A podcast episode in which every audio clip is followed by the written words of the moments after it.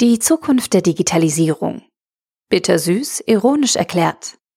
Ein Beitrag verfasst von Stefan Fritz.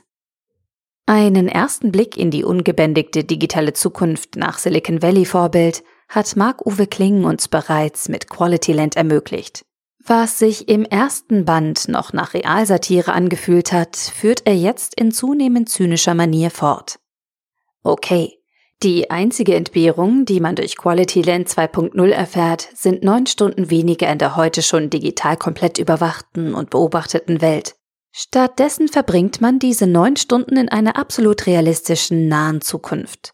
Und die ist vor allem deshalb unterhaltsam, weil die Nadelstiche der Ironie und des Sarkasmus so gekonnt und messerscharf platziert sind, dass ich mich frage, ob wir Marc-Uwe Kling nicht als Digitalberater der Bundesregierung einsetzen sollten dann wäre dort sicherlich mehr Sachverstand am Werk als heute.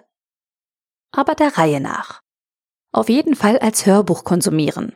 Und das Lesen bzw. Hören des ersten Teils von Quality Land wird dringend empfohlen.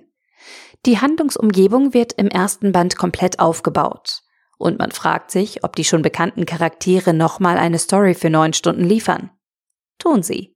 Aus dem episodischen ersten Band entwickelt Kling im zweiten Band einen Plot, der eine Reihe spannender digitaler Fragestellungen bearbeitet. Wie werden Menschen mit einer Superintelligenz umgehen, falls es eine geben sollte? Wird die Superintelligenz zu einer Ersatzreligion? Wo genau fängt Ersatzreligion gegenüber Maschinen an, wenn wir nicht mehr durchblicken, warum sich ein System wie verhält? Wie werden wir in Zukunft Kriege führen, wenn Maschinen die einzigen sind, die schnell genug die notwendigen Entscheidungen fällen können? Wie sieht eine Welt für Menschen mit einem lebensbestimmenden Scoring-System, wie es in China schon in einigen Regionen angewendet wird, wirklich aus?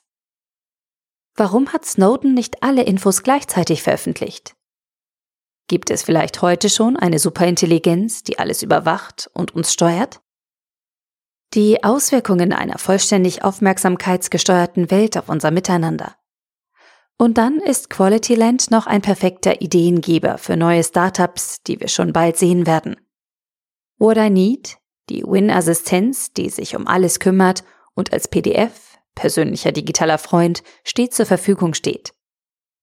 Spoiler-Free, der praktische Dienst, der jedwede Spoiler aus allen Medien rausschneidet. Schlafmütze, der praktische Traumanalysator, mit dem man 36% Rabatt auf die im Traum bestellten Waren bekommt. Okay, das hört sich nach perfekter Anti-Werbung für das Hörbuch an. Aber das Schöne ist, dass man von diesen tiefgreifenden Themen als ahnungsloser Hörer gar nichts mitbekommen muss, sondern sich einfach an den coolen Sprüchen und den vielen kleinen komischen Situationen erfreuen kann. Und das ist für mich der zynische Aspekt, wenn ich die vielfältigen Rezensionen zu diesem Hörbuch lese und mich frage, wie viel Prozent des Buches von der breiten Masse denn verstanden werden.